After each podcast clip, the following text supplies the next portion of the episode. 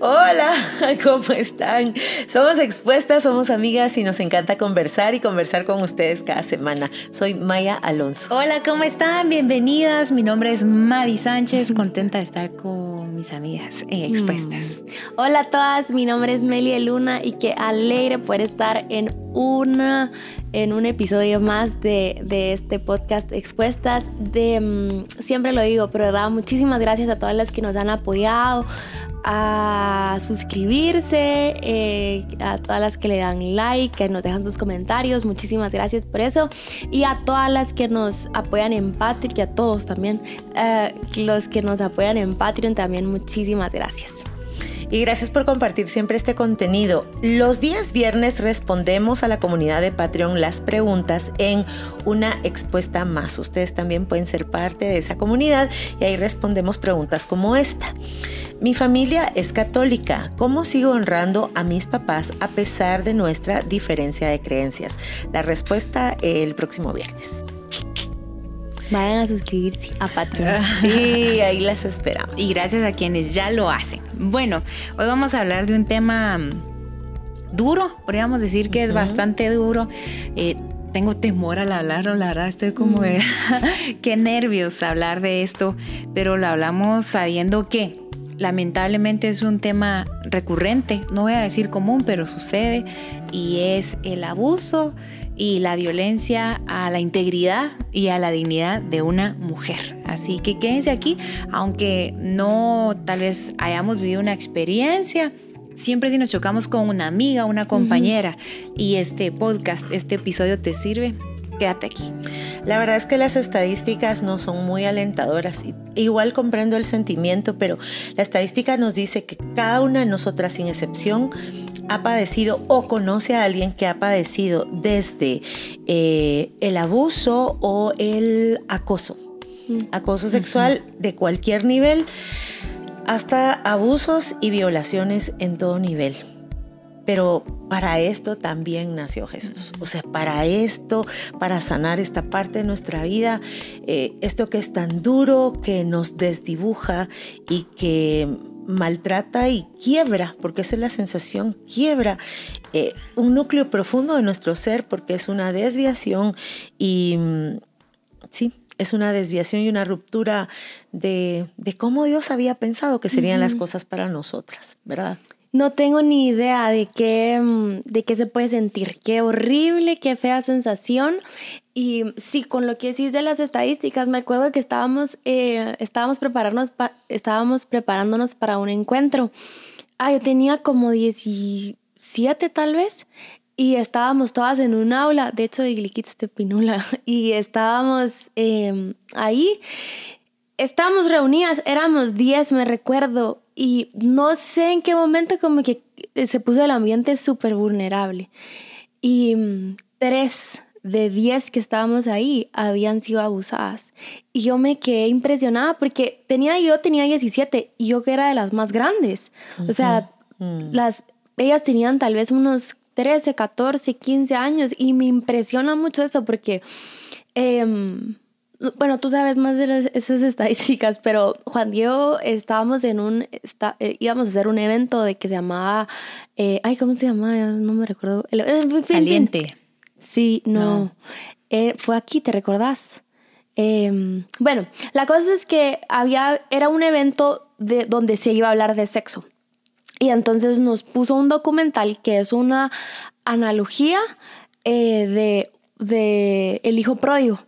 Y la historia va, me, me, encantaría que vieran ese documental, no sé si los, se los podemos poner ahí, pero habla de cómo las personas habían pasado por abuso o habían tenido algún acercamiento de este tipo desde eh, de los seis años. Y mm, cómo eso abrió puertas para otros problemas que más adelante tuvieron, pero a raíz de eso, la, o sea, las todas las personas que contaban su historia ahí tenían entre 6 y 8 años.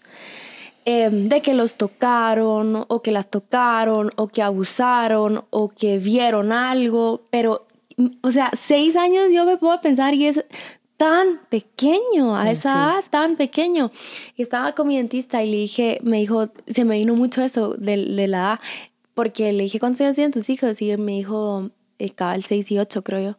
Y me, yo le dije, yo les hablaste de la sexualidad y me dijo, no, pero ya lo quiero hacer porque em, sé que esa es bien, los niños son bien vulnerables. Entonces, eh, sí, qué triste las estadísticas. Sí, pero hay algo que podemos hacer al respecto, no solo si ya nos pasó, eh, si conocemos a alguien, pero también para prevenir, ¿verdad? Para prevenir y para tener esta cultura de, de cuidado, de empatía, de solidaridad, de ser una comunidad que camina juntas.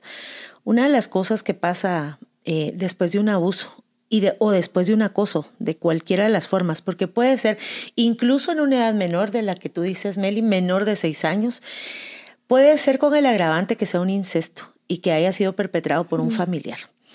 Em, cuando, pasa durante, cuando pasa durante la infancia o durante la adolescencia, la víctima se llena incluso de culpa. Eh, yo pasé algo, no, no fue un abuso, bueno, desde, desde cierto punto sí. Yo era muy pequeñita y mm, vivía, vivía con, mis, con mis papás, son mis abuelitos, con mi hermano. Pero como me criaron mis abuelitos, yo vivía en un mundo de adultos. Y cuando aparecían niños, era el cielo, ¿verdad? Era, era encontrar iguales. La mayoría de amigos de mis papás eran de la edad de ellos, entonces casi no tenían niños. Y en la colonia donde vivíamos, enfrente justo empezamos a tener unos vecinitos que eran niño y niña, igual que nosotros, y, quisimos jugar y, fue así, solo que a ellos no los dejaban venir a nuestra casa y a nosotros, entonces nosotros empezamos a ir a la de ellos. El tema es que yo sufrí acoso muy pequeñita por el papá de estos vecinos. Lo hablo, eh, el señor ya murió, el señor ya murió. Recuerdo que, recuerdo cuando oí la noticia. Yo estaba casada, ya tenía dos hijas. Y cuando me dijeron de la noticia, sentí alivio, hmm. a pesar de que hubiese sido hacía muchos años. Entonces, lo primero que podríamos experimentar es una sensación de suciedad, de hmm. indignidad, de, de, algo que me fue arrebatado. A veces el abuso puede ser con violencia y a veces no.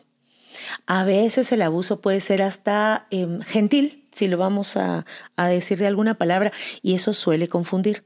Se afecta la dignidad, se afecta el sentido de la sexualidad. Dependiendo de lo que se ha vivido, el cuerpo habrá de responder como el cuerpo responde, sin que tu voluntad esté implicada. Eh, se afecta la forma en que podemos ver a otros. Lo primero que yo quisiera decirles es que cualquier cosa que hayan vivido o si saben de alguien que ha vivido desde el acoso hasta el abuso, hasta la violación, eso se tiene que hablar. Necesitamos ser una comunidad de vulnerabilidad en donde podemos escucharnos nuestros mejores días y también los peores, porque una de las cosas que más afecta es el silencio. Creo que algo que me sirvió a mí en este aspecto es en algún momento ya grande yo me cuestionaba por qué seguía yendo, por qué no dije nada, por qué no salí corriendo, por qué no. Y como yo era muy pequeña, fue mucho después que yo pude responderme esas preguntas. ¿Por qué seguía yendo? Porque en esa edad y en mi momento era más importante jugar. Y yo no mm. entendía lo que estaba pasando. ¿Por qué no dije nada? Porque no conocía las palabras. O sea, ¿qué palabras iba a decir? Si no tenemos, a la edad que a mí me pasó, que fue más o menos como a los 6, 8 años, por ahí estaba yo, yo no conocía las palabras con las cuales decirle a mis papás, esto está pasando. Uno intuye, sabe que algo malo pasa, pero uno no sabe decir las palabras. ¿Por qué no salí corriendo? Porque no pude. Entonces, lo primero que quiero decir es que Dios viene y empieza, y por eso es importante hablarlo, porque Dios viene y empieza a restaurar el quién soy yo y a restaurar cualquier sentido de indignidad y culpa que nos haya quedado para que no volvamos a revictimizarnos, aparte de lo vivido, asumir una responsabilidad que siendo niña no me correspondía, siendo adolescente tampoco. Y yo creo que la, o sea, la entrega a la intimidad o la interacción con el cuerpo en un sentido sexual no es trivial. O sea, como no es trivial, es importante que lo hables, aunque haya pasado tanto tiempo. porque aunque haya pasado tanto tiempo o una semana o 15 días o lo que sea, el tema de conversarlo te puede dar una perspectiva fuera de ti de, mm, eh, ¿cómo puedo decir? De que alguien hizo una acción en tu contra y muchas veces tú cargas la culpa. Entonces uno quiere asumir lo que implicó. Em, implicó un, que mi mamá se pusiera triste, implicó que, mm, que mi mamá dejara a su pareja, implicó, o sea, puede implicar tantas cosas que, que puede provocar que uno sienta la culpa, ¿verdad? Entonces háblalo para tener otra perspectiva, háblalo para quitar ese, ese atoro probablemente. Y, mm, eh, y, y, para encontrar también la, la sanidad de Jesús. Yo sí creo que en el tema todavía estoy como muy impresionada de la cantidad de casos que existen de esto. Yo, porque yo pienso en mi niñez y nosotros vivíamos como en un, digamos que era la casa de mis dos tíos y la casa de mis papás y nosotros salíamos toda la tarde a jugar con el portón abierto. Y así, o sea, mis mi mamá hasta las seis, siete salían, ya vengan a cenar y que hacer tareas hasta esa hora. Pero yo creo que no digo que ellos tenían descuido, pero teníamos mucha libertad. Y ahora que me ha tocado conversar con tantas personas y como dice Meli, en, meros ejercicios donde tú decís, de 10 aquí son 4, de 10 aquí son 5 o 3, me ha pegado mucho. Mm. Eh, una noche yo mm, eh, recibí a algunas personas en la casa y yo cuando se fueron y, me contaron su, su situación, lloraba de aquí del, del de las estómago para afuera. Ajá. Y me, me, dice mi esposo, creo que te está cayendo el 20 de esta realidad. Entonces, todavía que lo están hablando ustedes y siento en el estómago un dolor, un dolor, una patadita de dolor. Y digo yo, si este es mi dolor, enajenado, inconsciente, que no tengo empatía, ¿cuál será el dolor de Jesús? ¿Cuál será la, no debe ser em, empatía, sino la comprensión de Jesús a tu historia y a tu caso? Lo bueno es que Jesús con ese dolor no solo saca lágrimas, sino que dijo, voy a hacer algo, te voy a dar libertad, te voy a dar comprensión y te voy a dar una nueva forma de verte a ti, tu identidad, tu identidad sexual, tu capacidad de, de poner límites y sobre todo un nuevo futuro y esperanza de vivir todo esto sin temor, sin miedo, sin complejo, porque de alguna otra manera esta primera experiencia, y no digo que sea una experiencia sexual, porque puede ser tocar eh, palabras, mm, suciedades, miradas, miradas, no digo que sea una experiencia mm, de penetración, pero sí es sexual, porque es una interacción que implica el yo coqueto, no es el ser de la amistad, ¿verdad? Entonces, que Dios nos ponga una nueva mm, información de quiénes somos y cómo relacionarnos saludablemente con otros. Y cómo ves la sexualidad, cómo ves el sexo. No sé qué querías decir, Maita. Que la violación eh, implica la penetración, pero el abuso no. Ajá. El abuso puede ser un toqueteo, puede ser exposición a la persona a imágenes. Y ahora con redes sociales, para mí hay muchas cosas que suceden en las redes sociales que son catalogadas como abuso. Sí, tienes eh, razón. Por eso sí necesitamos, si, si hay mamás y papás y tías, hermanas y demás familia, eh, los niños son responsabilidad de todos. Yo sé que algunas veces y bien intencionadamente, pues sí, tenemos que enseñarle al niño y a la niña a respetar su su cuerpo, a poner límites, pero somos los adultos también los encargados de cuidar a los niños. Que en un teléfono, una de mis hijas es, tiene 12 años y tiene una aplicación para aprender diferentes idiomas, pero aún ahí, en un ambiente educativo, salen una cantidad de imágenes y de casos que a mi criterio es abuso, que, que, una niña de esa edad puede haber eso. Entonces, el abuso es eso, cualquier eh, acoso, abuso. La violación implica penetración. Sí, una vez alguien me dijo eso como de, no, no, no, a mí no me violaron, no, pero te abusaron, Exacto. Entonces, caer en esto te da la conciencia de decir, esto sí fue abuso. Fue una violentación, no una violación, sino una violentación a mi intimidad sexual. Haya sido un contacto, una mirada, una palabra, una grosería y, y necesita ser reparado. Necesita ser restaurado. Cabal, este, ya hablamos de que hay que hablarlo porque hay muchas mujeres de que pasan años sin poder hablarlo. De hecho, tal vez hay personas que nos van a poder escuchar que tal vez aún no lo han hablado. Y lo primero que te queremos decir es hablarlo. Primero, anda y contáselo a Dios. Señor, te quiero decir esto, tengo esto en mi cabeza. Esto pasó cuando yo tenía tanta edad. Después sí te recomiendo, o sea, no es algo chiquito porque por pensar en que es algo chiquito le puedes abrir puertas a otras cosas que después se vuelve una espiral tan oscuro porque así es la, la, inmoralidad sexual y no fue porque tú hayas decidido que te pasara, sino simple y sencillamente llegó a ti pero creo que sí vale la pena hablar de, de, terapia, o sea, porque hay que, hay que restaurar lo que viste y no sé cómo, cómo se puede tener la mente después, o sea, qué tantas cosas, se, con tantas cosas que puede, puede lidiar tu, tus pensamientos.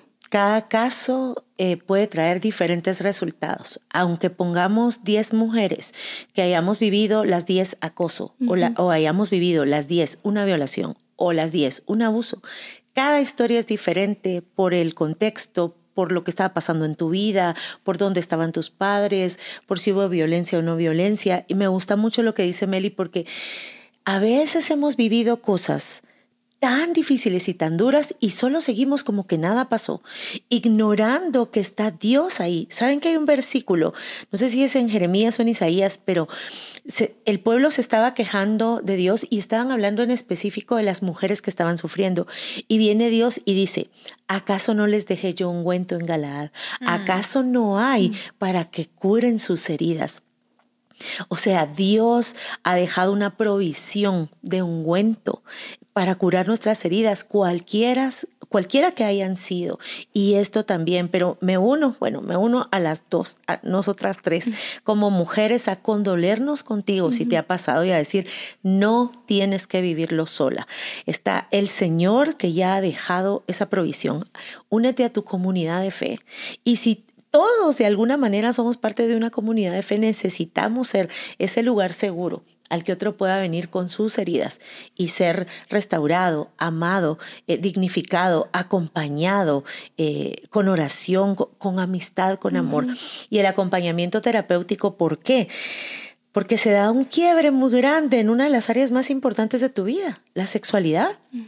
Y la sexualidad no solo tiene que ver con otro, también tiene que ver contigo y el cómo tú veas a ti misma. Muchas mujeres después de esto dijeron nunca más con los hombres, nunca más un matrimonio o tal vez hasta ahora que tienes un, un, noviazgo y la persona quiere acercarse, darte un beso o algo, tú empiezas a sentir las consecuencias o estás en un matrimonio y ahí es donde ves las consecuencias.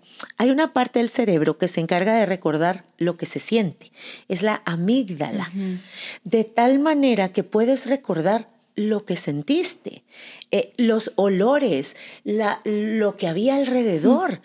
Y eso está ahí adentro, pero todo lo que está ahí adentro también puede ser restaurado. Eh, dentro de la psicología hay algunas, mm, hay algunas aproximaciones que dicen el abuso es parte de una herida mayor. Se llama humillación. Y la humillación viene y, y hace lo que decía Meli, puede volverse cíclica. Hay muchos. Y después voluntaria. Ajá, Sí, porque, porque es como se te quita hasta lo último de la dignidad, por lo tanto ya no me cuido, por lo tanto me expongo, por lo tanto ya no valgo, por lo tanto... O le quiero hacer otro lo que a mí me pasó. Que, esa sería la otra, ajá. O venganza, ¿saben, ¿saben qué? Muchos...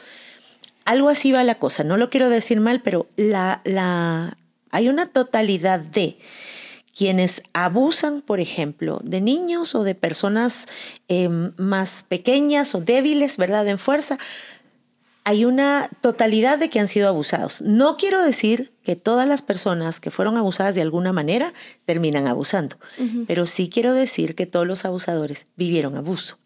Entonces, cuidado con eso, porque puedes empezar a ser una mujer que no eres. Desde rechazar tu propia belleza, tu propia sexualidad o a los hombres o a las mujeres, hasta convertirte en la mujer fatal que antes de que te hagan daño, mejor haces, mejor haces tú el daño. Por eso eso tiene que parar, eso tiene que restaurarse. Saben que Me gusta mucho que en la vida de Jesús muchas personas lo buscaban a él, pero hay una historia registrada en la Biblia donde Jesús fue a buscar puntualmente a esa persona y es la mujer samaritana. Dijo Jesús, tengo que ir a Samaria. O sea, es la única persona de, de, la Biblia donde Jesús hace un desvío intencional en su ruta por irla a buscar específicamente a ella. Y cuando la encuentra en privacidad, me encanta esto porque provoca que los discípulos se, se adelanten, se anticipen. Y cuando él la encuentra a ella, le dice una línea que es... Eh, no, ella cuando testifica dice, vengan a ver porque Él me ha dicho todo lo que he hecho. Si Jesús le ha dicho a ella todo lo que hizo, eso no está documentado en la historia. Mm. Pero te imaginas cuando Jesús empezó a hablar con ella y le dijo, ¿qué te pasó a los siete años? Mm. A los ocho años. Porque, oigan, no es natural que una mujer se mm. case cinco veces y que el cuarto no sea el esposo. Esa mujer vivió algo que la tuvo que haber marcado y determinado y para que Jesús la haya ido a buscar, no creo que haya sido necedad. ¿Qué vivió ella una y otra vez para reemplazar a un esposo, a otro esposo, a otro esposo. Bueno. Y el quinto decir, solo ya no, ya no me voy a casar. Mm. ¿Qué le dijo Jesús? Le habrá dicho todo lo que ella hizo y también todo lo que le hicieron, ¿verdad? Y Jesús le dice, si supieras quién te habla, y, y, que soy el agua viva. Y a ella la, le da la revelación más profunda de adoración. Entonces, yo creo que Jesús hace lo mismo con todas las mujeres, pero me encanta este caso específico, porque Jesús hoy va a buscar a todas las mujeres que vivieron abuso, violentación, violencia y violación, para decirte, todo lo que has hecho, pero no para culparte, porque ese es el diablo, cuando es un recuerdo de culpa y de hacerte sentir mal, pero Jesús es para decirte, si supieras con quién estás hablando. Y entonces va a salir de ti algo que es como una fuente que no va a poder, poder parar nunca, pero tienes que llegar a ese momento, a ese encuentro con Jesús donde no tú le cuentes todo a Él, donde permitas que Él te cuente todo a ti, incluido quién es Él y qué puede hacer por ti.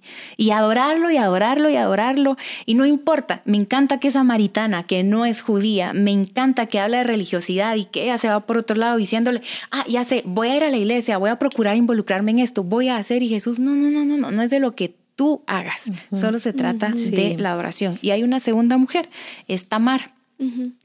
Tamar, eh, te quiero recomendar esta novela, se llama Tamar. es mi novelista favorita. Francine Rivers, ella tiene una serie de cinco novelas de la genealogía de Jesús. Y estas mujeres que son eh, que antes de Jesús, ¿cómo se dice? De la genealogía de Jesús. sí. Del linaje de Jesús. Del linaje de Jesús. Ruth, que no era hebrea. Eh, Tamar, Raab, que era prostituta de profesión. Está María, también una mujer devota, llena de gracia, y se me está escapando Itamar. Lee esta novela, porque en esta novela hay una injusticia de una mujer que la dan en matrimonio, se muere el hijo, la dan al otro, se muere el hijo y Judá la termina, o sea, tiene relaciones sexuales con ella porque pensó que era una prostituta, porque ella se disfraza y finalmente se le hace justicia. Pero a esta mujer con este antecedente mm. donde no se le dignificó según la ley, la usa Jesús para ser parte de su linaje, es decir, no usó a Débora, que la profetiza, ¿verdad? No usó, no, no, no, usó a ella. Esto significa que Jesús vino a reparar no solo el futuro de la humanidad, sino el pasado, escogiendo a mujeres con un pasado em, verdaderamente no solo voy a decir cuestionable, sino violentado. porque Claro. Yo no quiero caer para nada en una postura machista ni victimizar a la mujer, pero históricamente la mujer ha estado en una desventaja. Pero Jesús nos ha venido a dar nuestro lugar, nuestra ubicación, nuestra posición y es nuestra tarea decirle a otra mujer, valece en Jesús y pon límites y denuncia si sabes que un hombre está haciendo esto. No dejes que siga haciendo lo mismo sin caer en el feminismo que se venga, pero en la dignidad de la mujer, poner cada cosa en su lugar históricamente también en este momento desde el amor, no desde la venganza. Así es. La conducta es la punta del iceberg. Jesús no viene solo a corregir tu conducta, por eso como terapeuta me cae muy, muy mal el conductismo, porque el conductismo pretende maquillar la conducta, es así como eh, alguien se come las uñas, entonces con algún asuntito, te vas a echar para que ya no... Pero el asunto es llegar al por qué me como las uñas. Y Jesús no solo te quita el por qué te comes las uñas, Jesús sabe por qué. Eh, Jesús, eh, Jesús trabaja no solo en la punta del iceberg, sino trabaja en lo que está adentro. Y lo que quería decir de la mujer um, samaritana es que en aquel tiempo la mujer no tenía el derecho de divorcio. Eso no podía pasar. Esa mujer había sido rechazada cinco veces. Y me gusta mucho lo que acabas de decir porque es como decirle, hey mundo, lo que ustedes llaman valioso es lo que ustedes llaman valioso, pero aquí el valor lo doy yo. Entonces, no importa lo que nos haya pasado, no importa la punta del iceberg, pero Jesús sabe qué es lo que hay debajo. Eso es lo que te invitamos con confianza. Acércate a Jesús que conoció la humillación. Acércate a Jesús que sabe. A veces lidiamos con la consecuencia de lo que nos pasó, pero Jesús quiere ir mucho más profundo y sanar aquellas causas. Dios sabe que pecamos, pero también sabe qué nos llevó a hacerlo. Así que un abrazo para, para ti y acércate a Jesús con confianza. Sí, Dios restaura. Hay algo, algo que quiero dejar, porque no quiero dejarlo pasar. En las últimas pues notas de José Juan, la maestra me dijo, le estamos enseñando a José Juan que el cuerpo es suyo. buenísimo, porque algo con lo que sí me da muchísimas cosas que un día le pueda llegar a pasar eh, algo así a José Juan, porque esto lo hablamos para mujeres, pero esto también pasa en hombres y es muy común también en hombres. Entonces, eh, yo desde que ni sabía bien hablar, y yo, este es tu pene, tú no, no dejas que nadie te lo toque solo para que te lo laven y que te lo limpien. Y la maestra cuando me dijo eso, yo dije, la qué bien porque tiene dos años y tú miras a José Juan y, cuando, y por un momento no había entendido por qué, pero yo le quitaba el pañal y me decía, mío, mío, mío. y yo, sí, mi amor pero como que no entendía y después entendí, él estaba diciendo mío su cuerpo. Entonces creo que sí, mi hijo tiene dos años y sí podemos prevenir.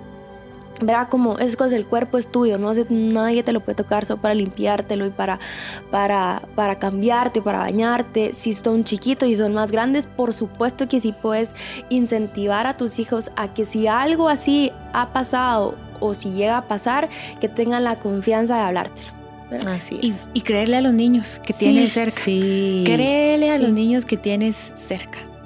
Así es. Bueno, te dejamos un abrazo. En Jesús está todas las respuestas a todas las preguntas que tu alma tenga y aún a las que no puede formular.